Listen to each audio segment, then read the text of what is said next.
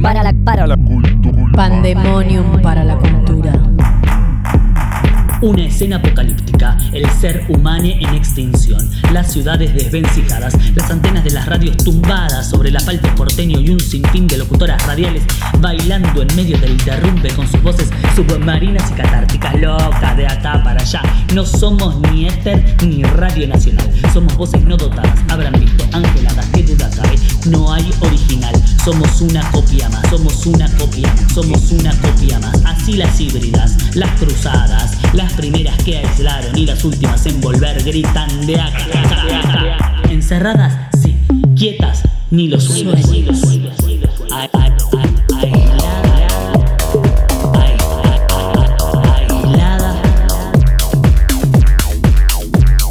Somos Pepa Gorostiza y Eddie García y vamos a estar hablando de lo que más nos interesa, la cultura. Hoy es jueves 23 de julio y estamos en la ciudad de Buenos Aires. Invitades estelares, recomendaciones músicas eclécticas para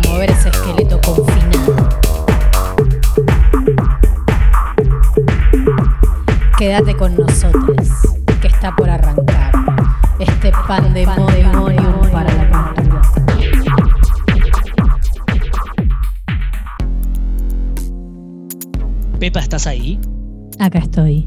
Hola, Eddie. Hola. Hola, mi vida. ¿Cómo estás? Bien, ¿y vos? Te extrañé. No, y yo muchísimo. 15 días es un toco. Es un toco, es un toco, pero viste que está bueno, eh, eh, como todo, como en la vida. Está bueno extrañar un poquitito para volver con más fuerza. Sí, tomar un poquito de distancia que haga falta, ¿no? Como está pasando ahora con Eso. nuestro trabajo, básicamente. Sí, Pero sí, sí, sí, la verdad que sí. no. El y nivel de. con un- ¿Qué? No, no, el nivel de ansiedad que tengo con este programa no te puedo explicar. Claro, eso te iba a decir, que volvimos eh, con todo, porque fue tomar descanso y un bombazo de programa. Ay, sí. Medio que ya estamos. Vamos directo porque no, no aguanto, no puedo, no me, no me aguanto. Me bailo Vamos encima. directo, vamos directo, yo te diría que ya le vayan abriendo las puertas del estudio a nuestra queridísima columnista de lujo de recomendaciones, Laura Esbarda. Lau, ¿estás ahí? Hola, Hola. Hola, ¿cómo andan? Bien, ¿usted? bien vos. No, Bien, ya me bien. Me gusta el unísono. Viste que en la radio se supone que no te tenés que pegar. Me gusta que nos peguemos en el Y- saludo, Es, Pepa. es que viste que es el delay del eh, Zoom. En el piso Ah, del Zoom delay. hay un delay, el delay. ¿Cómo Bueno, estamos? bienvenida. ¿Cómo estás, Lau? Ahí nos pisamos de nuevo todos al mismo tiempo. entender. Pero, ¿cómo estás? Bien, muy bien. Estoy bien. Em, Bueno. En una fase 3, 2, 1. 3, 2, 1. Sí, yo no entiendo bien las diferencias y eso, pero Quédate tranquila que no sos la única, porque para nosotros es como lo mismo, todo es fase 1 hasta Claro. que- sí, sí, sí, sí, sí, sí. hasta que termine.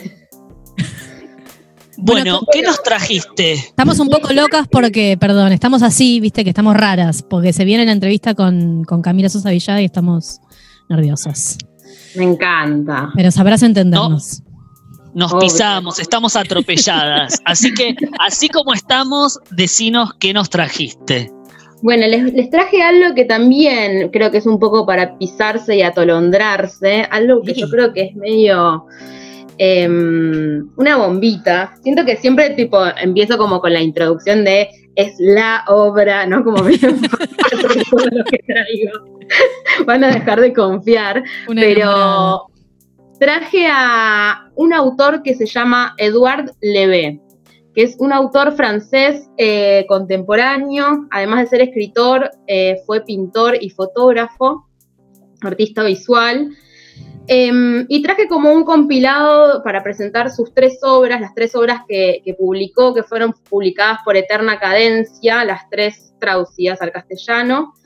Em, porque me parece que hay algo, primero que son, obras son como novelitas o textos bastante cortos y me parece que hay algo que está bueno como presentar los tres textos juntos porque creo que de alguna manera se pueden pensar como una trilogía o como, o como un arco eh, completo y paso a explicar por qué. Em, son tres libros. Uno se llama Obras. Obras de Eduard Levé, es del 2002 es un libro en el que eh, se propone, y no solo se propone, sino que lo produce, escribe 533 ideas de obras. O sea, es un libro que está enlistando uno y escribe una idea de obra, dos y escribe una idea de obra. Así, 533 obras, todas muy buenas. Digo, es como, ¿vieron cuando estamos diciendo en la pandemia, ¿qué hacemos? ¿Cómo vemos? ¿verdad? Comprate el libro de Levé y tenés 533 obras enlistadas para leer. Nada de teatro digital, no es necesario todo eso, digamos. Una lista, y no solo eso, sino que además él nunca las, las hace, digamos. Hay como, por supuesto, una reflexión sobre el arte conceptual detrás de esta propuesta, ¿no? De por sí es un libro que se puede pensar como una obra de arte conceptual, donde eh, genera una especie de puesta en abismo, donde escribe estas 533 obras, y la primera obra dice así, uno, un libro describe obras que su autor imaginó pero que no ha realizado. Es decir, la primera obra de estas 533 obras es obras de Eduard Levé digamos, juega muchísimo. Claro, claro, claro. Es un cuadro dentro de cuadro, dentro de otro cuadro y así. Exactamente, exactamente. La puesta en abismo, me parece que es un, como la puesta en abismo es un procedimiento para pensar no solo esta obra, sino la obra con mayúscula y vida en general de Levé. Em, ahora, ahora cuento un poco más por qué esto. La cuestión es esa, es que esta primera, este primer libro que produce, digamos, lo que tiene de muy interesante es que son 533 ideas o 533 conceptos de obra, lo que muchas veces vemos en, los museos, ¿no? De, bueno, mm. el, clásico eh, eh, cuadrado blanco arriba de un bastidor, o cuadrado blanco arriba de un fondo blanco. Digamos, lo que hay detrás de eso es como el concepto, ¿no? De la obra. Pero eso es llevado, es materializado, es puesto en, en, un museo, es institucionalizado. En el caso del EB, se corta ese pasaje al acto, digamos. La obra queda en la performatividad de la, de la propia palabra, ¿no? Como esa es la propuesta. La discusión sería si es una obra o no, quizás, si las ideas. Bueno, nosotros quizás, nosotros la pregunta que nos hacemos es si, si, las ideas son escénicas, llevándolo como a las artes escénicas que decís, bueno, tengo esta idea, a ver, voy al ensayo. Mm, no, no, nada que ver. Exactamente. Pasa otra cosa, como el, el accidente, ¿no? Pasa otra cosa. Eso es precioso como compararlo en relación como a las artes escénicas, donde justamente lo que vas a hacer es como poner a prueba, ¿no? Como, bueno, tengo esta idea, a ver qué pasa. En general la idea, lo que vos decías, José, en general la idea después no es lo que queda en la obra. Claro. Acá no está ese pasaje a la prueba, simplemente es la idea, las 503 ideas. ¿Hay alguna razón de que sean 533? ¿Hay alguna justificación o es arbitrario? Tengo esa pregunta, no, no tengo idea. De hecho, podemos abrir, capaz alguien sabe, alguien que esté escuchando sabe algo del número 533 o se le ocurre alguna razón de por qué. Numerología, 5 más 3, 8, más 3, 11, 1 más 1, 2. ¡Ah! la dualidad. No sé la verdad. No lo sé. Eh, me hice la pregunta también, pero. Mm, no sabemos. No sé, quizás alguien se, le ocurre y, nos lo, y nos lo cuenta. Bueno, em, ese es el primer libro que publica en el 2002. El segundo libro se llama Autorretrato, es un libro del 2004, o sea, dos años después de Obras. Y Autorretrato es lo que podríamos llamar, digo, bueno, autorretrato, como, como la palabra lo indica, por supuesto viene como del mundo audiovisual, ¿no? No audiovisual, del mundo visual, de las artes visuales, ¿no? El autorretrato lo relacionamos con una fotografía o con algún cuadro pictórico. En el caso de Leve, que viene del mundo de, los, de las visuales, lo que hace es producir una transposición de ese autorretrato de la imagen a la palabra, es decir, cómo producir un autorretrato a partir del lenguaje escrito. Mm. Lo que en literatura se llama autobiografía, pero, pero no le pone autobiografía porque en realidad el procedimiento justamente es ese pasaje de la imagen al texto, ¿no? Como cómo producir esa presentación, esa representación pictórica en el texto. Y entonces ahí lo que hace Leve es em, producir su autobiografía con un nivel como de detalle muy, muy, muy concreto. Son líneas y líneas y líneas y líneas y líneas autodefiniéndose, como desde, no sé, el suicidio para mí es un modo de vida, hasta eh, me gusta cortarme las uñas del pie con las manos, digo, como ese nivel de, definiciones. Em, y esto va generando como un ritmo muy particular del texto, eh, que, a, que, a, priori parece como un, un, ritmo bastante distanciado y bastante lejano, pero cuando terminas de leer el libro te das cuenta, tenés la sensación de haber compartido eh, la misma carpa en un camping silvestre durante dos meses con Eduard Leve. Como que hay algo de esa, esa relación, como cuenta cosas que solo te contás cuando atravesaste como un nivel de confianza muy, muy fuerte. Como secretos. Medio del orden de la intimidad. Exacto. Es como, lo interesante es ese movimiento entre como un texto que a, a, priori es distante, ¿no? A priori es como, ah, me estás haciendo una presentación de vos mismo medio como si fuese una lista de supermercado, pero de pronto no se da cuenta que va entrando eso en un, grado de intimidad súper potente. Y entonces cuando leíste ese, ese libro con ese nivel de intimidad que sentís que sos mejor amigue de Eduard Levé, lees su último libro del 2008, cuatro años después, que se llama Suicidio. Y como el nombre lo, lo adelanta, lo que hace eh, en este libro Leve es eh, narrar el suicidio de un amigo de él que se pega un tiro en la cabeza a los 25 años. Esto ya está como tomado en autorretrato, cuando, cuando mm. cuenta cosas de su vida, cuenta esta situación. El suicidio lo que hace es contar el suicidio de su mejor amigo en segunda persona, ¿no? Como hablándole al mejor amigo y relatando como todo el proceso de, cómo se mata, es súper fuerte, con ese mismo mm. ritmo distanciado, pero a la vez como de involucrarse, ¿no? Como, como un nivel de detalle en el relato, pero de detalle seco, como vamos entrando eh, eh, en, esa, en esa narración del suicidio. Y recuerden, ¿no? el primer libro es Obras, el segundo libro es autorretrato, podríamos decir obra, vida. El, tercer libro es suicidio, podríamos decir muerte, ¿no? Obra, vida, muerte. Como, por eso también decía algo de, la, de, pensar como la puesta en abismo mm. en toda la mm. obra de Eduard Levé. Cuando entrega el libro Suicidio a su editor, se mata. Ah. Ah. Nos dejas muda. Claro obra y vida. Obra y vida de Eduard Levé, ¿no? Como pensar un poco, por eso me parecía que era interesante oh. como traer sus tres libros, porque mm. claramente es todo un proyecto, ¿no? Eh, claramente van de la mano su obra y su mm. vida. Y uno podría pensar por el tipo de escritura que todo esto estaba previamente planificado, desde el libro 2002, ¿no? Como si uno dijera, desde el 2002, con el primer libro de las obras, el proyecto de vincular la obra, la vida y la muerte está siendo producido.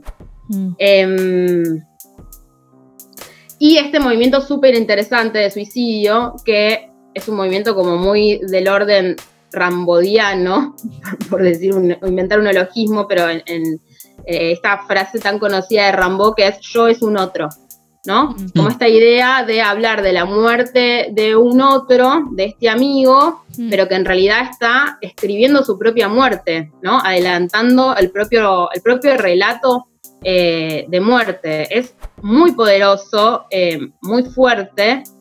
Y para mí es muy interesante como cierta apertura que trae suicidio para pensar un tema como tan, tan tabú y tan complicado en, en nuestras sociedades cómo es eh, darse muerte. ¿no? Como hay algo de, sí, la perdón, la de, del libro. Perdimos un segundo tu voz, ahí volviste. Ah. Pero ahí estamos, ahí te escuchamos. Eh, ok, no, decía lo último, sí. Decía que, que me parecía interesante que el libro Suicidio trae una reflexión sobre uno de los temas que para mí es como el gran tema tabú de, nuestras sociedades occidentales, eh, que es, bueno, esto, ¿no? La, idea de darse muerte a sí mismo. Y hay algo como en, esa reflexión, y no solo en la reflexión, sino también como en la performatividad que conlleva el texto, que trae ahí como algo re interesante para pensar. Me parece que e, esta tríada que, les decía, ¿no? Obra, vida y muerte, define bastante la escritura de, de en este sentido de que todo el tiempo está como escribiendo entre la pulsión de vida y la pulsión de muerte, ¿no? La pulsión de vida producir 533 obras, ¿no? Esa manija. Sí, sí, sí, y la pulsión de muerte de, bueno, ir hacia la muerte, ¿no? La escritura para la muerte, la escritura del desastre, diría Blanchot. Sí, horrible. Qué interesante. definir porque, mm, claro, qué interesante pensaba, yo no lo conocía al autor, pero mm, esto que contás sobre su propio suicidio, que uno a priori podría decir, bueno, es eh, alert, spoiler, pero qué interesante leer las obras teniendo esta data, digamos, empezar a leer su primera obra sabiendo esto, es como un poco reformula em, como esta idea que tenemos en Occidente que el suicidio siempre está atado a un momento de loca desesperación, ¿no? Como está muy instalado eso. Mm. Totalmente.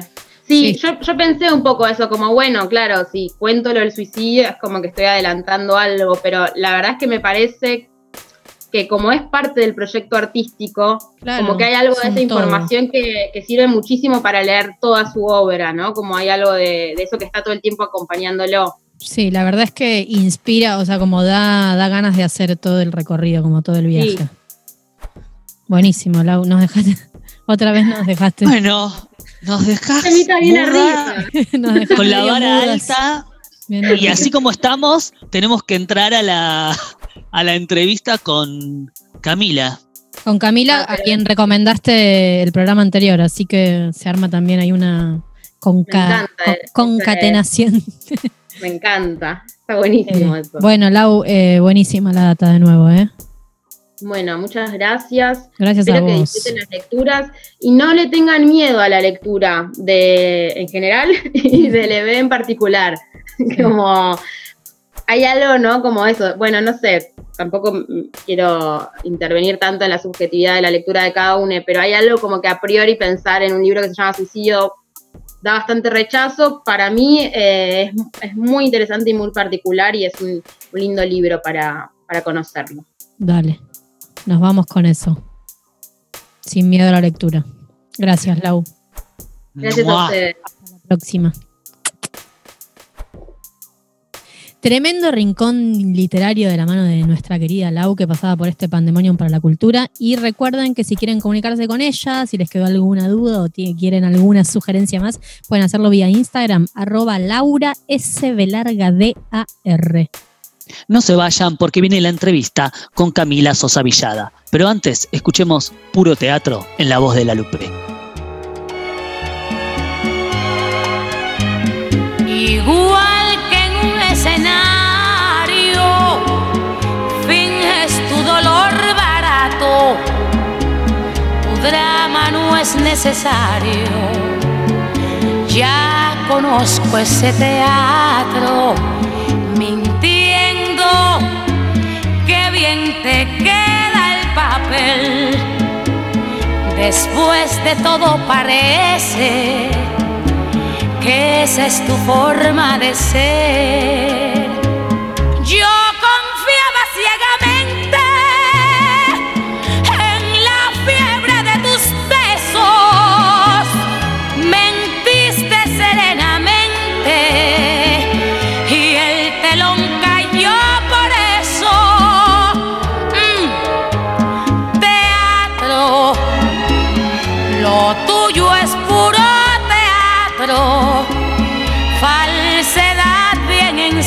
Ensayada, estudiado simulacro, fue tu mejor actuación, destrozar mi corazón. Y hoy que me lloras de veras, recuerdo tu simulacro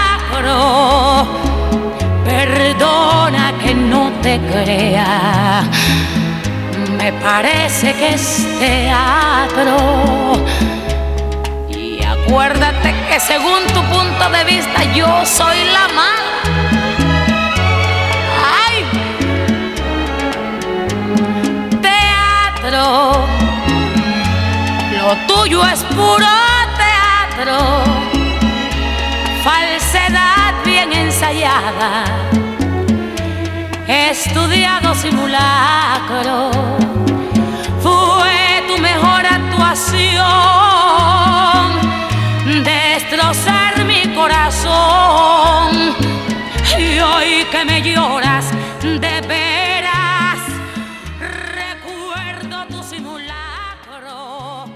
Ella es actriz y escritora, dramaturga y cantante. Todo lo que hace es furor, poseedora de un caudal inagotable de poesía, hechicera, sensual, sagaz y furiosa. Como dijo la Berkins, en un mundo de gusanos capitalistas hay que tener mucho coraje para ser una mariposa. Qué maravilla que nos acompañe en este noveno pandemonium para la cultura, la hipnótica, la inigualable Camila Sosa Villada. Hola Camila, ¿estás ahí? Estoy aquí.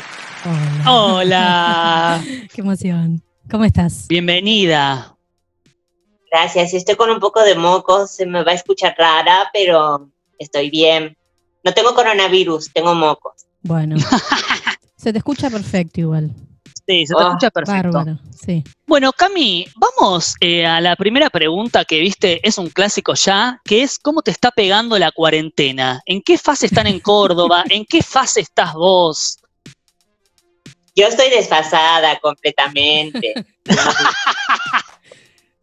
Estoy completamente desfasada. Aquí en Córdoba estamos en fase 5, es decir, que hay bares abiertos, podemos reunirnos eh, hasta creo que 10 personas, siempre que eh, respetemos la distancia social, eh, se usa el barbijo en la calle, por supuesto, etcétera. Pero se han duplicado los casos, hoy hay 37 casos en menos de una semana Upa. eh, todos de aquí de Córdoba. Algunos tienen que ver con algunos centros de salud que han, de, para ancianos, algunos hogares de ancianos, etcétera, pero casi todos son por irresponsabilidad, se eh, reúnen eh, con síntomas. Las personas van con fiebre a juntarse con sus amigos, es algo completamente extrañísimo. Eh, eso es un poco peligroso. Bueno, hoy estaban allí diciendo que iban a estar muy atentos a, por el Día del Amigo y todo lo demás. Claro. Yo creo que eh, más allá de la, de, de todas maneras, más allá de la insistencia eh, por eh, hacer ver eh, equivocada una decisión del gobierno, yo creo que este afán por demostrar que el gobierno está equivocado haciendo esta cuarentena como lo está haciendo, también hay cierta escuela histórica, ¿sabes? De no valorar eh, la salud del otro.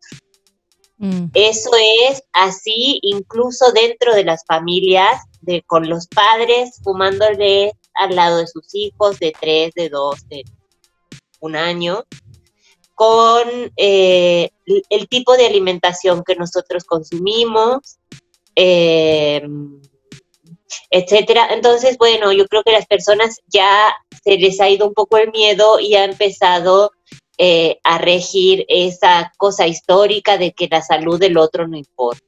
mm. Incluso ni siquiera la de uno, es decir, mm, tampoco la, la, la, la vida propia resulta tan importante. No porque haya una búsqueda filosófica, si se quiere, en eso, porque hay una postura ética al respecto, que, que es decir, bueno, hay un tipo de vida que eh, vale la pena vivirse y otros que no. Es decir, eh, hay personas que pueden decir, esto así como está, yo no lo quiero, ¿verdad? No, eso, esto es más de cosa de ignorancia, raza y llana. Luego yo ah, siempre al, al contrario de la mayoría de las personas, a mí me va estupendo, yo trabajo, Las Malas eh, acaba de entrar a su octava edición, Tremendo. Eh, estoy haciendo amor de cuarentena, estoy fascinada con las... Eso te queríamos preguntar. ¿Cómo, fue ese, ese, trabajo? Como, ¿Es un trabajo diferente hacer una especie de obra en este contexto?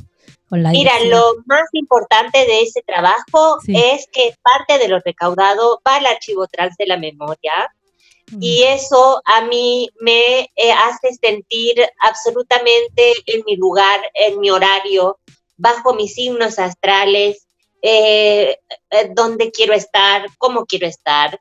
Em, yo, porque además es algo que empieza a circular desde el arte para el arte, es decir, desde que las que tenemos un poquito más de privilegio mm. podamos gestionar a las que no lo tienen tanto. Yo creo que eso es lo más maravilloso, que se haya entusiasmado de esa manera en el elenco, además la producción, etcétera, eh, y más allá de que ya parte de lo recaudado es para la Casa del Teatro, yo creo que es una muy buena, un movimiento interesante que debe saberse, porque es así como se cambia el mundo, ¿verdad? Eh, es poniendo las manos una en la masa. Mira, mi madre tiene un dicho que dice algo así, como, ella tiene un dicho que dice una cosa como, em, porque dice, ¿cómo no les van a hacer un, pancito dulce a los hijos? ¿Cómo no van a comerse alguna cosa, una masita, algo? Esas no se ensucian las manos haciendo postre. Hermoso, claro. Yo pienso esto, que a la gente no se ensucia las manos, digo ensuciar en el mejor sentido de la palabra, que es decir, bueno, tenemos un pequeño espacio de privilegio, pues lo hagamos eh, circular, lo hagamos que, que, eso implique un movimiento. Entonces yo estoy muy contenta, las chicas del archivo también, además las chicas del archivo hacen una tarea maravillosa yo creo que es de las cosas más interesantes que están pasando artísticamente en este país. Por supuesto, como las cosas grandes e importantes, eh, no goza de toda la ayuda o la contención mm. que mereciera semejante trabajo que mm. hace. Sí, no es como una especie de revisionismo histórico y de reparación histórica de memoria, ¿no? Sí, pero tú quítale eso. Eh, suponte que sí, pero quítale eso y mira las fotografías. Claro sí. Claro. Eso es. Mira tú las fotografías. Yo, eh, no hay una sola persona en el mundo que yo le muestre fotografías del archivo y no hagan. ¡Ah! Claro. porque es algo, claro, tan inesperado, tan inesperado, porque además las fotógrafas son travestis, las modelos son travestis. En, es decir, cuando tú te imaginaste que las travestis podían estar todas hacinadas en una playa, en bikini, tiradas, o eh, al frente de la Torre Eiffel en tetas, o al frente del Congreso. Es algo que tú no te lo puedes imaginar cuando lo ves, dices, ay, no, esto es realmente algo superior, algo de otra, de una categoría superior a lo que se está viendo, sobre todo en, el, en el mundo de las artes visuales. Así que, que de amor de cuarentena, algo de lo bien que nos ha ido, además porque nos está yendo maravillosamente. Hemos estado primeros en la venta de entradas durante toda esta cuarentena. Eh, además de eso, y lo bueno, lo que es profesional, digo, yo que me voy a imaginar que en cuarentena está todo el mundo parado y sufriendo, yo va a estar actuando con Dolores Fonsi o mandándome stickers con eh, Cecilia Roth, ¿tú me entiendes? Claro, ¿Quién eh, pudiera? ¿Quién pudiera? sí. Yo, más allá de todo eso, claro, más allá de todo eso, oye, Kakache, Kakache es uno de los directores que ha cambiado la historia del teatro en moderno ahí en Buenos Aires, hacía una obra de teatro a las 11 de la mañana, un lunes, yo no me acuerdo cuándo era que él hacía esa obra, dirigía. O sea que yo estoy en donde se supone que me gustaría estar y que quisiera estar. Luego, yo siendo anónima, por supuesto, a mí no me conoce nadie, imagínate, quién ve, todo el mundo debe ver la foto y debe decir, ¿qué dice? No, no, no. Aprovechemos esto para, para mm, sacarte un poquito de ahí y eh, llevarte un poco al pasado. Em, no sé si sabes, pero yo soy actor, eh, Pepa es bailarina, y algo que nos gustaría saber es cómo fue tu primer encuentro con el teatro. O sea, ¿fue un amor a primera vista? ¿Hubo un momento que vos llegaste y dijiste, acá me quedo? Eh, mira, siendo fiel históricamente, mi primer encuentro con el teatro fue la familia. Eh, es ese teatro que es eh, eh, ceremonial, iniciático, fundacional, que es mm. aprender a actuar en familia. Yo tuve el privilegio, si se quiere, también puede ser mala suerte el haber sido de una forma particular, en una familia particular, además embebida en drama, remojada, ¿sabes? Así en dramas, en eternos dramas que tienen que ver con la pobreza también y con un modo de sentir que tienen, eh, que tiene la pobreza, que no la tiene la clase media, que no la tiene la gente adinerada, que ya comienza a entender que hay que regular determinadas emociones, determinadas reacciones, porque eh, hay mucha cosa en juego. Bueno, yo tuve la suerte de eh, tener un contacto así primario con el teatro que mm. ejecutaban mis tías, que ejecutaban mis primas, mi mamá, mi papá. Luego em, recuerdo, yo los títeres, los payasos, esas cosas no me gustaban, pero sí recuerdo que en quinto grado fuimos a ver una obra de teatro, un unipersonal, de un actor que hacía cosas sobre Lorca. Y era muy bonito lo que él hacía. Eh, y eh, luego estuvimos charlando mucho rato con él y él nos explicaba las metáforas y nos explicaba un poco los juegos que él había hecho. Y yo ya ahí me quedé carburando con, con una curiosidad, digámoslo, con una curiosidad. Luego también recuerda que yo fui eh, criándome en los 90, cuando una de las cosas que más rating tenía en la televisión eran los radioteatros, eran los teleteatros, los teleteatros de Alejandro Doria, de María Herminia Avellaneda, toda esa alta comedia y todo eso, recuérdalo. Entonces, había algo que ya era familiar en mi lenguaje, algo que era eh, familiar para mí. Y ya después, yo sí, por supuesto, empecé a hacer teatro en la secundaria, a hacer talleres, a actuar en los actos escolares, yo bailaba folclore, entonces yo estaba además constantemente en contacto con el público y yo era travesti, y entonces actuaba constantemente algo eh, que no sabía muy bien qué era. Mm. Em, sí, luego yo cuando empecé a estudiar eh, teatro aquí en la universidad, por primera vez después de tres años de vivir en la ciudad, yo sentí que ahí nadie podía lastimar. Em, por eso yo a veces me río un poco cuando no se consideran esenciales a las artes escénicas, a las artes visuales, a mm. la escritura, a los programas de lectura, eh, cuando se ataca la cultura con la corrección política, etcétera, etcétera, etcétera, mm. etcétera, porque yo, eh, si yo fui capaz de sentirme a salvo, que era la persona que más en peligro estaba en una escuela de teatro de la universidad, quiere decir que le puede suceder a otras. Mm. Entonces, em, me, por lo menos me causa un poco de gracia que digan eso. Porque ya sería como lo último que nos podrían quitar, ¿sabes? ¿Ya qué nos queda? Sí, sí, sí. es un disparate. Cami, vos en, en, tu libro El viaje inútil, Cami, te digo, entré en confianza. Dime como quiera. Eh, en tu libro El viaje inútil escribís, mi teatro, el teatro que me atraviesa, está herido de muerte por la literatura. Y para nosotros parece ser difícil separar eh, en voz teatro de literatura, pero así como te preguntamos un poco cuál fue tu primer encuentro con, con el teatro, queríamos saber si atesoras algún primer encuentro con la literatura o quizás con tu escritura, lo que prefieras contarnos. Bueno, no, el acontecimiento de haber aprendido a leer eh, así acostada sobre el pecho de mi madre o mm. sentada en la falda de mi padre, esos son acontecimientos. Luego, ¿sabes?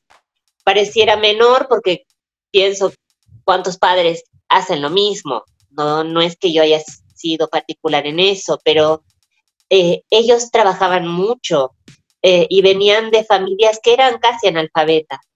Entonces, eh, y inconscientemente ellos estaban haciendo algo que la gente paga dinero luego, que es hacer esas constelaciones familiares y querer quitarse de encima algo que se hereda con las que viene del padre y luego del abuelo y quiera que el abuelo le bueno, todas esas cosas. ellos hicieron algo inconscientemente que fue eh, romper en su generación, en su descendencia, algo que parecía em,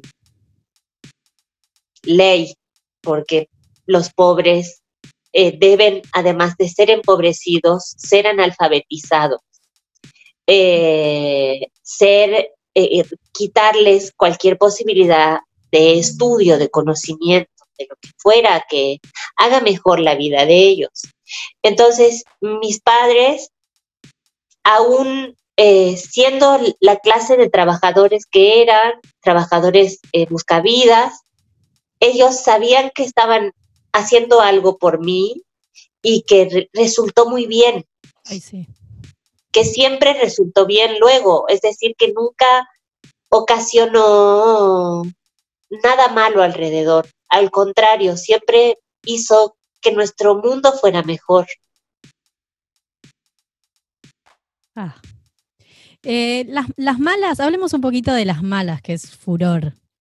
Eh, lo que queríamos saber si, digamos, en sus inicios, ¿qué implicó la publicación de las malas para vos y ahora qué está implicando? ¿no? Porque pasó no tanto tiempo y es un furor, eh, bueno, está en boca de todos. Eh, entonces, imaginamos que en su momento, a la hora de publicarlo, implicó una cosa y ahora quizás está implicando muchas otras, ¿no?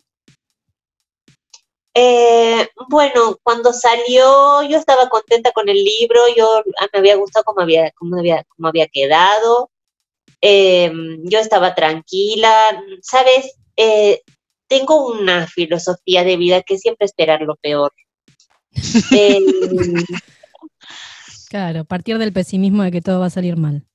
Y me sale siempre muy bien, porque eh, yo, por supuesto, no pongo expectativas, ya he tenido tantas desilusiones, fíjate, tantas desilusiones amorosas, tanta mm. desilusión con la vida, yo creo, bueno, una de las más grandes fue el año pasado que nos salió aquí el, la ley de cupo trans, aquí en la municipalidad, por un manejo que hizo el mismo peronismo cordobés, que es un, que es un desastre. Y yo creo que esa fue una de las últimas grandes desilusiones porque yo decía, no, no puede no salir. No puede, estaban las travestis allí con los carteles, paradas, deterioradas, con la mitad de los dientes, destrozadas por la silicona, estaban paradas delante de ellos. Y ellos dijeron, no, no se lo vamos a dar porque nos vamos a dejarle al próximo gobierno que entra, que era un peronista, eh, semejante responsabilidad porque ya hay muchos empleados en la municipalidad. Entonces yo eh, confirmé que mientras menos ilusiones se tienen, eh, ilusiones en las que se te puede ir la vida. Mm. Hay gente que se mata por una desilusión. Mm. Entonces, yo pienso que las cosas, eh, es decir, yo escribí ese libro no para esto que está sucediendo ahora. Yo escribí ese libro para acompañarme durante una separación, mm. para probarme a mí como escritora determinadas cosas, para conectar a las travestis con un mundo mítico, con un mundo espiritual y nada más y luego eso tuvo una buena consecuencia. Eh, mm. Yo no, no, no tengo reflexiones al respecto. Siempre, suponte, es un parto eh, dar a luz un libro porque tú tienes que salir a defenderlo. Es como si tú fueras la abogada del diablo y tuvieras que salir a defender algo de que interpretan mal o algo que ¿Y acá qué quisiste decir? Cosas que te pregunta la gente, o por ejemplo, la falta de respeto, no en torno a, mira, hace poco una amiga, una gran amiga escritora que está vendiendo muchísimos libros, pero muchísimos libros, una fucking bestseller, eh, talentosa, bella, guapa, eh, todo junto, me manda una captura de pantalla de alguien que le pone en una devolución algo así como, bueno, leí tu libro, gracias por permitirme soñar. Yo digo, esa siempre una docente era, ¿eh? una docente de años. Y yo le dije, oye, pero eso es una falta de respeto, eso es imperdonable. ¿Cómo ella puede atreverse a decir gracias por permitirme soñar? Eso es una falta de respeto. Tú no puedes decir eso de un libro como el del que está hablando. ¿Qué es eso? Gracias por permitirme soñar. Es como decir mi sentido pésame en un velorio. a callarte la boca. Bueno, a mí me llegan a veces un tipo de devoluciones como esta, en las que yo digo, mira, cuánta transfobia, cuánta transfobia todavía, cuánta idea, cuánta cuánta idea sobre una, cuánta, cuánta cosa que se cree sabida, eh, dicha, eh, porque ellos piensan que se pueden acercar a mí, supongo. ¿Por qué piensan que pueden estar cerca mío? Yo en ningún momento he habilitada esa, habilitado esa cercanía.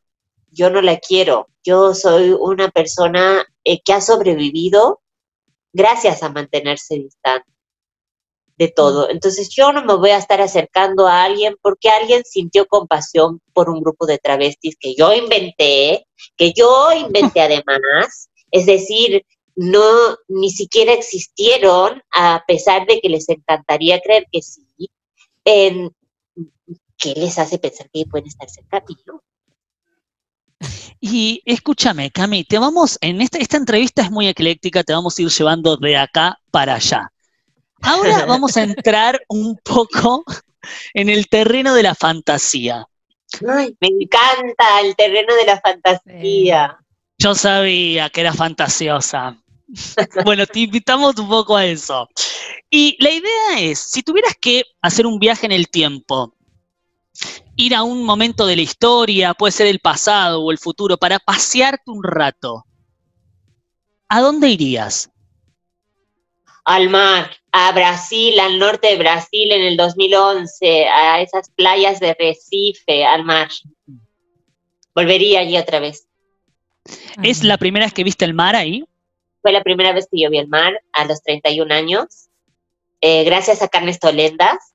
Gracias a Carnes Tolendas viajamos al Festival Janeiro de Grandes Espectáculos.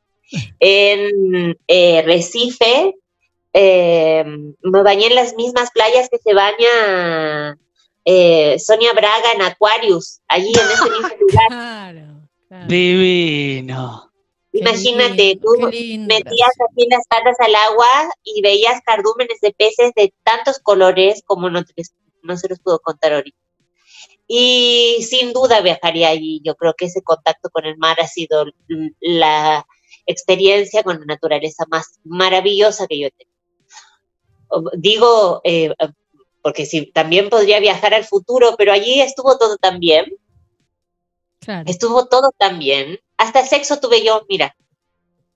¿Nos ah, querés contar un poco de eso? No, porque yo nunca había cogido un viaje de teatro. Mira, yo viajo muchísimo, voy a festivales, a las ferias del libro, y todo eso. Mm. Y todas las personas que viajan conmigo cogen. Y yo no cojo. Nunca, jamás he tenido la suerte de tener amantes así en los viajes, nada. Y esta vez en Brasil, fíjate qué angelada pues eh, no, Shakira. Recife. Bendecida. Como un negro, tú ves eso como un negro. Ah, claro. Recife 2011. Vámonos, tres. Claro. Mirá. Sí. Volvamos ahí. Y, fantasía, ¿hay alguien con quien fantasías trabajar? No. Bueno, sí, sí, sí. A mí me gustaría, a mí me gustaría filmar con Sim Baker. Me gustaría actuar en alguna de sus películas. Uh. Sí. Eh, yo creo que sería, además yo creo que somos el uno para el otro. Hablando del uno para el otro, yo tengo una fantasía, yo te la, yo te la propongo y vos con total libertad me puedes decir, eh, no, Eddie, de ninguna manera. Pero yo tengo una fantasía y es que interpretemos, yo soy actor, que tengo, la única posibilidad que tengo de actuar con vos es en este, en este Zoom, que interpretemos los últimos dos fragmentos de la película Camila de, eh, ¿cómo se llama la directora? Berman, ¿no? María Luisa Berman. Y a Lisa Denver. Bember. Eh, o sea, que vos a mí me digas, eh, Pepa dice acción, vos me decís, Ladislao, estás ahí, y yo te digo, a tu lado Camila, todo susurradito, ¿no?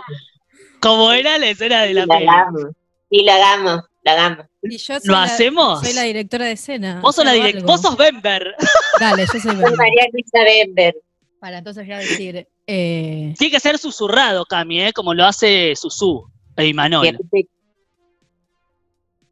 sonido. Sonido está. Cámara está. Acción. Ladislao, ¿estás ahí?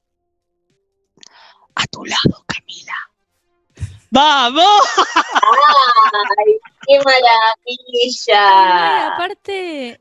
Gracias por, gracias por cumplirme esa ¡Qué fantasía. Mirá de, Mirá de quién se no burlaron. los ojitos cerrados. De ambas. Hermoso. Bueno, eh, podemos volver un poquito al trabajo. Volvamos, volvamos, nos Eh, fuimos, nos fuimos. Otra cosa que nos interesa mucho saber a nosotros, cuando hablamos con artistas, colegas, es si, si trabajan sobre un método. Digamos, si, si sos metódica, si hay un método villada, o si es todo más espontáneo, se alinean los chakras, cuando baja, baja, o tenés métodos de laburo. Yo puedo ah, hablarte de qué enseño yo en las clases de actuación que yo doy. Yo sé que el método está en el ensayo, que el ensayo es el es la mejor técnica que tú tienes Mm. para hacer un buen trabajo. Por supuesto, un ensayo que es consciente, un ensayo en el que tú estás eh, presente, eh, no porque tú tengas que ir a ensayar porque así está estipulado, porque así lo estipuló tu director, lo que fuera, sino que tú estés ahí en el ensayo cada vez reflexionando sobre tu trabajo. Luego, eh, el entrenamiento físico, yo creo que los actores tienen que tener su cuerpo lo más elástico, lo más tonificado posible. Eh, no pueden ser cuerpos sin tono. Eh, eso es lo que da relieve a algo que de otra manera no podría verse, Mm. que dependrías solo de eh, el talento para ser naturales o no al decir un texto, o de cuántos gestos puede hacer por minuto, como sucede en la televisión, o de cuánto enrarezcan su voz para decir las palabras que tienen que decir. Yo creo que eh, lo mejor que pueden hacer es tomar clases de canto y estudiar eh, alguna disciplina que sea física. Y esto es disciplina, digo, los pianistas necesitan entrenar que entre un dedo y otro exista tal distancia que de otra manera no es posible hacerla. Sí. Y eso es lo que les permite a ellos ser pianistas. Luego yo les insisto cada clase con que veamos alguna película. Por lo general las películas que yo tengo seleccionadas son todas protagonizadas por grandes actrices, o sea que vemos trabajar a las actrices porque me parecen un tanto eh, más eh, interesantes para analizar que los actores. Los actores varones son como los escritores varones, a veces Mm. siempre quieren hacerlo bien, siempre están pensando en, en hacerlo bien y en eso. Bueno, yo prefiero que vean actrices, entre ellas está Gina Mm. Rowland, Ana Magnani, está Graciela Borges, Divino. eh, que son actrices que a mí me parecen muy eh, interesantes de estudiar por eh, cómo sus recorridos, etc. Luego que lean, yo creo que eh, los escritores, los actores y los escritores, pues, pues tampoco, no pueden ser ignorantes. Mm. no pueden ser personas ignorantes, tienen que tener eh, contacto con la escritura, con la literatura. Y luego actuar, actuar, actuar, actuar, actuar y actuar y actuar sin parar. Yo creo que la mejor escuela que yo he tenido de actuación han sido esas giras que organizaba el INT, esas giras satánicas que te hacían hacer cinco, cinco días eh, por el norte en verano eh, actuar, en actuar en una peña, actuar en un coso, actuar en una escuela, actuar en la cárcel, actuar en el teatro más grande, actuar en el teatro más cuchitril que exista. Sin esa, eh, sin ese método, no creo que salgan buenos actores. Y con, y con la escritura es parecido, escribiste, o sea, no tenés horarios. No, yo eh, vivo escribiendo, además estoy en un momento de mi vida en el que yo estoy escribiendo así eh, constantemente en la calle cuando voy pensando, eh, ya estoy como en esa locura, luego que yo soy muy narcisista y es el único lugar donde no puede llegar nadie. Entonces, estoy yo conmigo amándome. No puedo evitarlo. Claro. Sí, Cami, un poco nosotros tenemos como una imagen eh, o un imaginario que vos sos un poco medio calle, cordón y vereda, ¿no? Haces cine, teatro, televisión, eh, bueno, esto que escribís, cantás, y sobre vos vuela como una especie de idea de en relación a lo, a lo popular y lo oculto. ¿Vos sentís esa dualidad, sentís ese cruce o crees que no vale la pena esa distinción? Yo creo que em, piensan porque tengo determinada apariencia, porque me he visto de determinada manera, porque soy coqueta y yo tengo buen gusto, yo no lo voy a negar, lo tuve siempre desde que tengo 10 eh, años, yo tengo buen gusto para todo. Em, piensan que al verme de esa forma me parezco un poco a ellos. ¿Sabes? el público piensa que soy como ellos. Y luego se encuentran con que en verdad soy una persona de muy pocas pulgas, de muy corto alcance. Yo me enojo con muchísima facilidad, con muchísima facilidad. Yo no tengo un umbral alto de tolerancia para con nada, yo no perdono nada, como dice Claudia Rodríguez. Mire, Claudia Rodríguez dice algo así como, Dicen que soy maníaca, obsesiva, disfórica, hipocondríaca porque soy minuciosamente triste y no perdono. Lo siento, por favor, perdónenme, pero yo no perdono nada. Y yo creo que es una concesión que yo no les voy a dar nunca, que es dejarles pasar ninguna cosa que yo intuya que allí hay una subordinación, un intento de subordinación, de eh, degradación hacia mi persona.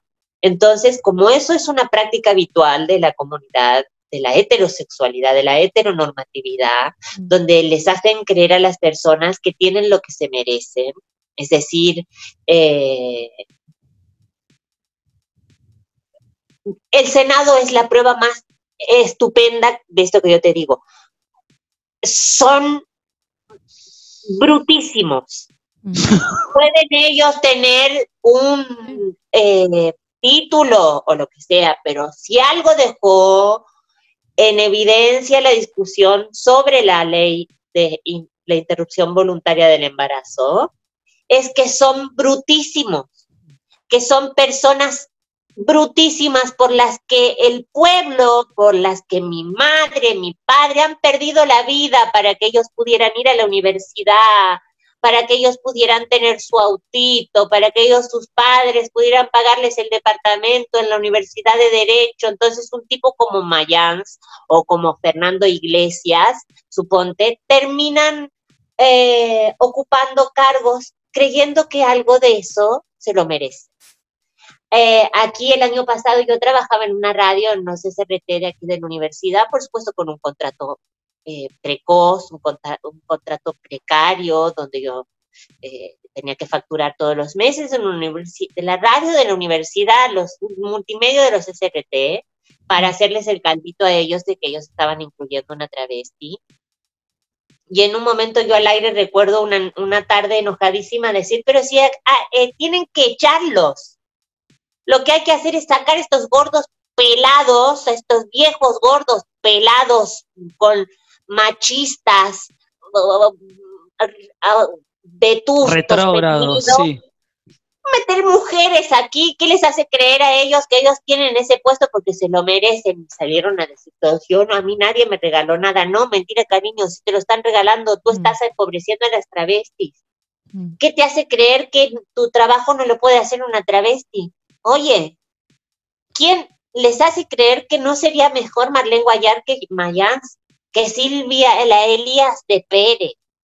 Oye, son realmente personas que están tirando hacia atrás el mundo y ellos creen que se lo merecen, que están, que tienen su autito porque se lo merecen, se lo ganaron, pues fue el esfuerzo de toda su vida. Y eso es un triunfo del capitalismo, que es hacerle creer a las personas que no forman parte de la tierra, que no forman parte del aire, que no forman parte de los otros, que no están imbricados hasta, hasta la muerte en todo lo que tienen, en todo lo que acontece en el planeta. Eh, ellos han eh, eh, sabido separarse de que son partes de un todo. Yo eso lo encuentro fatal, fatal, mm. fatal, fatal. No sé de, qué estábamos hablando. No, pero está perfecto, está perfecto. está perfecto, está perfecto. queríamos hacerte una pregunta en relación a, bueno, ahora que nombraste al capitalismo. Pasó hace un tiempo en plena cuarentena, como eh, un revuelo con la liberación de algunos PDFs, ¿no? No, sí, eh, de diferentes escritoras, entre las cuales vos estabas. Eh, y estamos en una época de una liberación medio indiscriminada de contenidos y de manera gratuita y, como sin consentimiento de la autoría. Entonces queríamos saber si, si, si te molesta hablar de esto o no, pero si tenías ganas como de contarnos un poco qué pensás de eso ¿no? Como un poco de, los derechos de autoría y, por otro lado, ¿qué pensás de este tipo de tráfico? Porque fue bastante violento en un punto lo que sucedió. Mira, ayer justo tuve otro encontronazo con una eh, librería virtual de Neuquén, algo así. Yo también les escribí cuando vi que estaba con una libertad. Mándennos sus mails y les enviamos el PDF de Camila, yo qué sé. Yo, por supuesto, les puse, miren, hace unos meses de, de una gran discusión en torno a esto, en el que yo, por supuesto, dejé por sentada mi opinión al respecto. Eh, de todas maneras, yo ya capturé la pantalla y se le envié al abogado del planeta. Entonces, eh, lo, próximo ya es con ellos. Eh, mira, ¿sabes qué fue lo más feo de todo eso? No que se comparta el PDF, porque no se puede evitar, eso no se puede evitar. Yo creo que si es alguien que verdaderamente no puede comprarlo, pues yo, mira, yo de cada edición que ha salido de las, malas, de las malas, que han sido siete, yo he recibido 20 libros. 30 la primera vez o 40 la primera vez y 20 libros cada vez que se editó. Yo a esos libros los regalé a todas las travestis que yo me iba cruzando y que me lo pedían, a las personas que me decían que no lo tenían, etcétera, y yo se los regalaba. Es decir, que a mí no me interesa el dinero en esos términos que ellos los plantean. Yo luego estoy cobrando por primera vez en mi vida lo que yo creo que debo cobrar por un trabajo que yo hago, porque yo he salido a vivir. Yo he salido a vivir, a estar en contacto con la naturaleza, a estar en contacto con las personas. Yo me he acostado con hombres, yo he estado eh, ocupada viviendo allá afuera para poder escribir, porque yo creo que es de la única. Uy, la perdimos. A ver si ahí está, creo. Tenemos no, yo decía esto de que lo más feo de todo eso había sido cierta especie de traición de otros escritores y otras escritoras, las que una les ha tenido mucho cariño, eh, que ellos estuvieran de acuerdo con esa extracción, con ese extractivismo, que ellos no pudieran ver que le estaban robando a una persona trans, que es como decirte, le robas tú un caramelo a un niño. Eh, si tú robas el dinero que le corresponde por su trabajo a una persona trans, quiere decir que, y estás de acuerdo con eso, quiere decir que tú eres un transfóbico. Y yo eso lo sentí muy fuerte y luego lo más fuerte fue la cuestión de clase. Allí saltaron este, eh, cuestiones de clase muy profundas, muy arraigadas y con una, eh,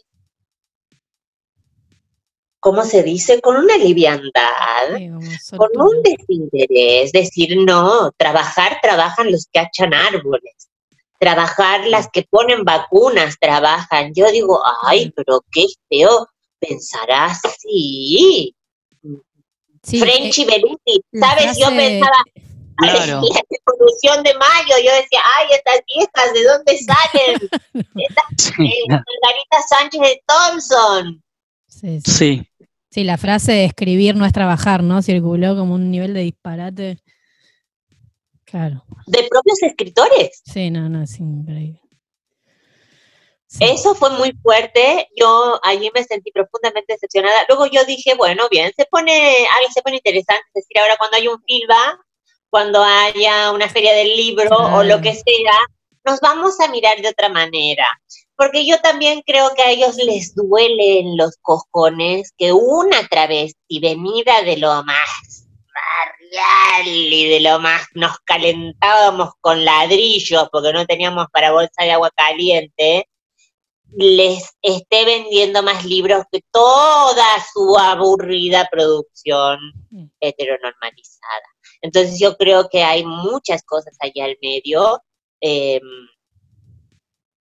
muy de clases, como este reclamo de decir, bueno, a las discusiones hay que darlas con altura. Yo doy las discusiones como a mí me salen, yo doy las discusiones con las herramientas que yo tengo, eso es querer tú ganar la discusión, porque yo, por supuesto, estoy en desventaja contigo. Si yo mm, mm, mm, he trabajado en la calle, si yo, mis padres eran, vendían pan casero, vendían helados, ¿cómo quieres tú que yo dé una discusión así decente, con el monóculo puesto, en la, en la chaiselón, eh, eh, bebiendo un té, no, estás muy equivocado. Yo voy a darle No, y redefinamos algunos conceptos, claro.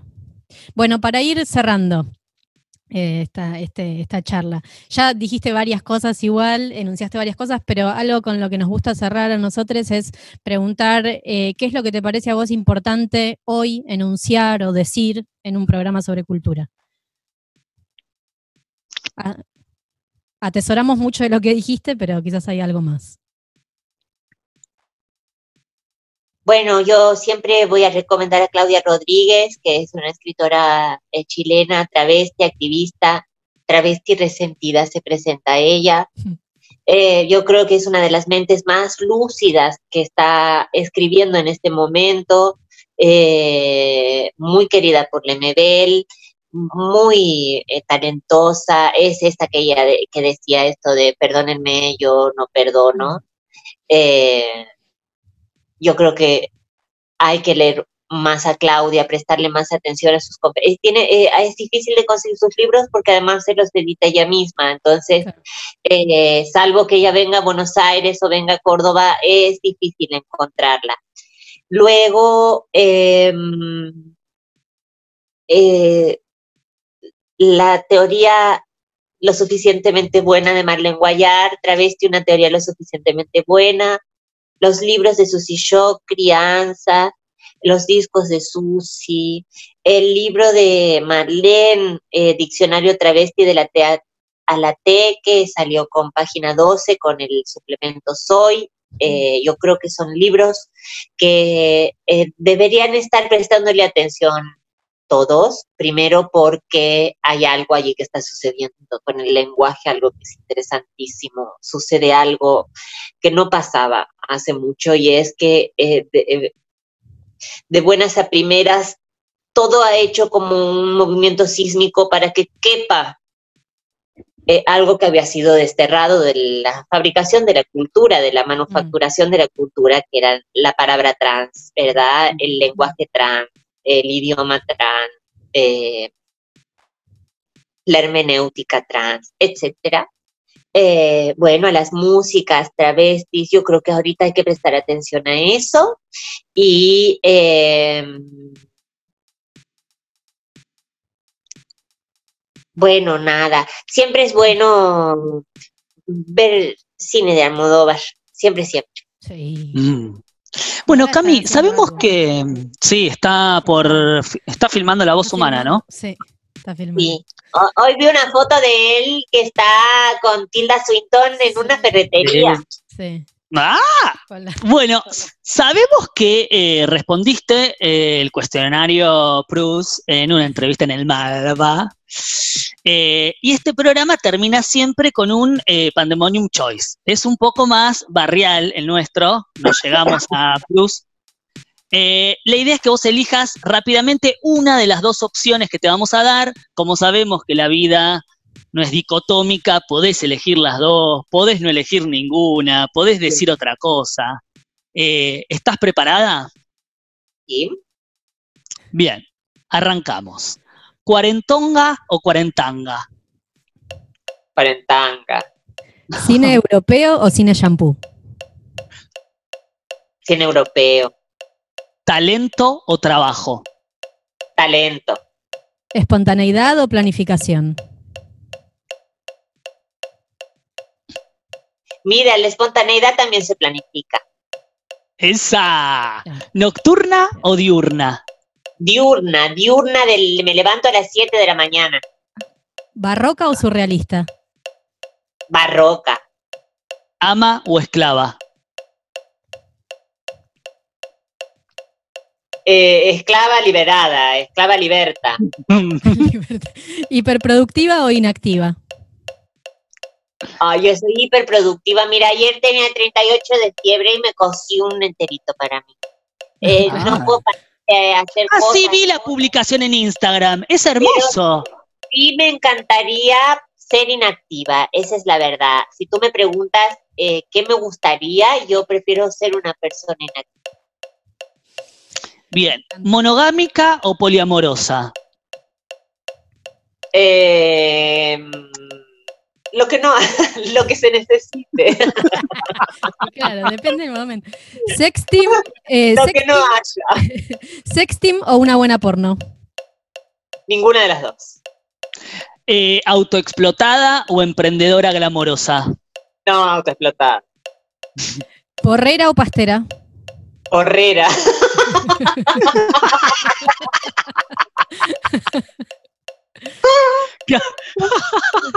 ¿Casualidad o destino? Eh, siempre casualidad, siempre casualidad. ¿Humor o drama? Humor. Humor. ¿Polémica o conciliadora? No, polémica, polémica. ¿Mística? Nunca concilio. Nunca con- ¿Cómo? ¿Mística o escéptica? Mística.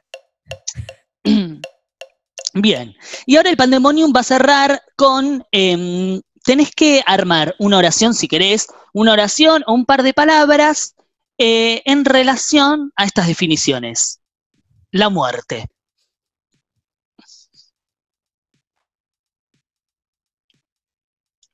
Yo creo que la muerte puede ser hermosa. el olvido, Yo creo que no existe, que el cuerpo siempre recuerda. y el amor. Ay, una cosa insoportable. Creo que uno de los peores sentimientos de sentir es el amor. Bueno, Cami, eh, gracias. Gracias por tu tiempo. Sabemos que eh, un placer escucharte y bueno, parece que no termina nunca, ¿viste? Porque siempre hay un poquito más. Pero para cerrar la, para cerrar la entrevista, Para cerrar, para cerrar el pandemonium, no, eh, siempre nos vamos con, con un tema musical que elige, nos propone nuestra, nuestra invitada. Así el que yo quiera, el que vos quieras, y si querés presentarlo también, si no lo presentamos nosotros, pero un tema con el que te gustaría cerrar la entrevista, quizás por algo de lo que hablamos o un tema que vengas escuchando, lo que vos tengas ganas. ay, un tema, que- tiene que ser un tema para que la gente lo baile, ¿sabes? tiene que ser algo que la gente pueda bailar. Em, mira, yo te voy a poner una canción que me puso el tóxico para que escuché hace unos días. Y yo fantaseo, espera, espera, espera. Yo fantaseo con que él me estaba diciendo todo lo que dice la canción. Porque si no, porque él la pondría con tanto interés para que yo le escuche? Que se llama Doña Bella y es de Bobby Valentín. Es una salsa para que la gente mueva los panes, porque es necesario ponerse a bailar. Bueno, nos vamos con eso. Nos vamos con, Nos eso. vamos con eso. Hermoso. Bueno, muchas gracias. Muchas, muchas Chau, que gracias. tengan Mua. una buena tarde.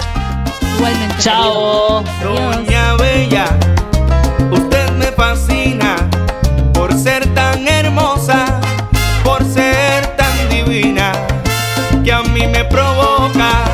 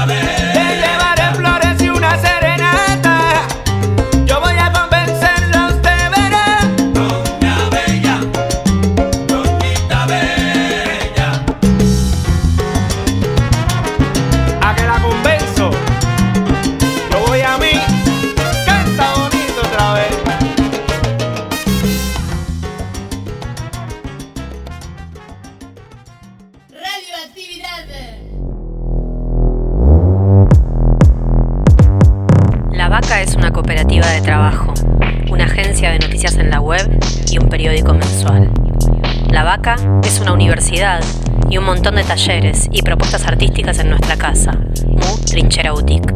La Vaca es una editora de libros, una productora audiovisual, una sala de teatro independiente y una radio donde ahora podés escuchar Pandemonium para la Cultura.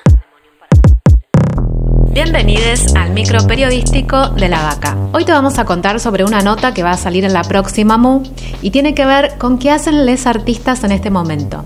En este mientras tanto, de qué manera muestran lo que saben hacer, difunden su arte y cómo generan también sus ingresos. ¿no? Sabemos que es una etapa muy complicada para el sector de la cultura independiente. Así que charlamos con músicos, actores, actrices, bailarinas, bailarines y artistas que están a cargo de espacios culturales. En Rossetti, por ejemplo, que es el espacio cultural a cargo de Juan y Matías Coulazo, sucede Zona de Contagio. Un sábado cada 15 días organizan encuentros por Zoom con charlas sobre distintas temáticas, artes escénicas, filosofía, danza. La última fue una conversación con Pablo Rottenberg, que estuvo buenísima, y antes tenías la posibilidad de ver una obra de danza que es emblemática de Rottenberg, que es El Lobo, y eh, hasta el 30 de julio puedes verla, así que todavía está disponible. Es a la gorra virtual y de esta manera puedes colaborar con el espacio.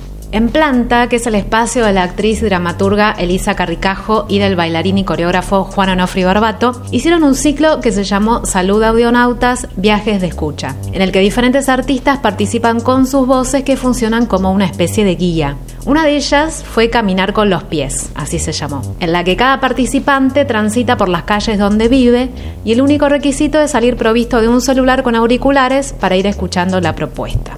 Van a hacer una nueva edición de audioguías, pero esta vez con músicas y arranca en agosto, así que estar atentos a través de las redes de Planta. Y en la nota te contamos de diferentes propuestas artísticas surgidas a raíz de este momento de pandemia, como por ejemplo también este programa, Pandemonio para la Cultura, que surgió de esta incertidumbre pandémica. También charlamos con espacios culturales que tienen que afrontar el pago de alquileres y el pago de servicios, que eso sigue llegando como si no hubiera pasado absolutamente nada.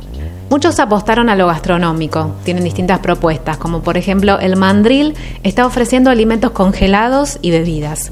Felisa te manda comidas por delivery y también tragos de autora. Y el tanque cultural que queda en Mataderos también está haciendo delivery.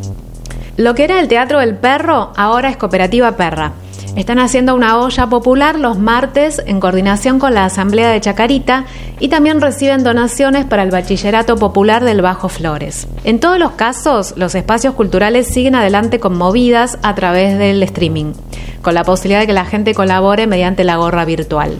Y se viene el Festival Telemático de Teatro Confinado, que lleva adelante el PIT, que son las siglas de la Agrupación Profesores Independientes de Teatro, que fue creada a raíz de la pandemia. Va a haber charlas, talleres, clases abiertas y va a ser el 24 y 25 de julio, o sea, mañana y pasado. Puedes entrar a la página festivalpit.com.ar, anotarte y también hacer tu aporte económico. Te recordamos que puedes suscribirte a la revista Mu, recibirla en tu casa en papel o de manera digital, como más te guste. Son 150 pesos por mes y de esta manera nos estás ayudando a sostener este medio de comunicación autogestivo. Este fue el micro de la vaca. Nos reencontramos en 15 días. Así pasaba el micro periodístico cultural de la vaca por María del Carmen Varela y como siempre con mucha data urgente del sector cultural hoy. Así que gracias por eso, Mari. Recuerden que si quieren y pueden colaborar con este pandemonium pueden hacerlo mediante el código QR que está en la misma página en la que nos están escuchando. Y si quieren comunicarse con nosotros pueden hacerlo vía Instagram, arroba Eddie García, arroba Josefina arroba Nacho Copolequia. Nos mandan haikus, poemas, mensajes, lo que quieran. Nos encanta recibir sus mensajes y les agradecemos un montón si nos ayudan a difundir. Ahora sí, cerremos este programón con un temazo de los 90, Devórame otra vez de las Azúcar Moreno. ¿Qué te parece? Me encanta. Nos vamos con esto. Somos Pepa y Eddie más Nacho y nos vemos en 15 días. Dale volumen, bebé. He llenado tu tiempo vacío de aventuras más te ha parido nostalgia por no verte ya. Y haciendo el amor te he nombrado sin quererlo yo, porque en todo gusto salvaje de tu sexto amor. Hasta el sueño he creído tenerte devorándome y he mojado mis sábanas blancas recordándote. En mi cama nadie como tú, no he podido encontrar ese ser que dibuje mi